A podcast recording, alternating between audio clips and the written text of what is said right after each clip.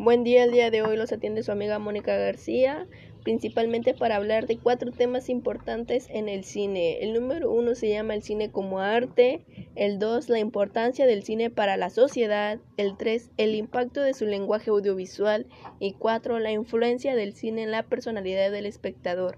Vamos a ver cómo influye cada uno de estos cuatro temas en la sociedad. El cine como arte es cuando se crea una realidad partiendo de producción de movimientos y sonidos. La importancia del cine para, para la sociedad le permite la reunión de personas de distintos estratos sociales en un mismo lugar. Esto ayuda al público a identificarse como colectivo y a generar catarsis frente a los hechos.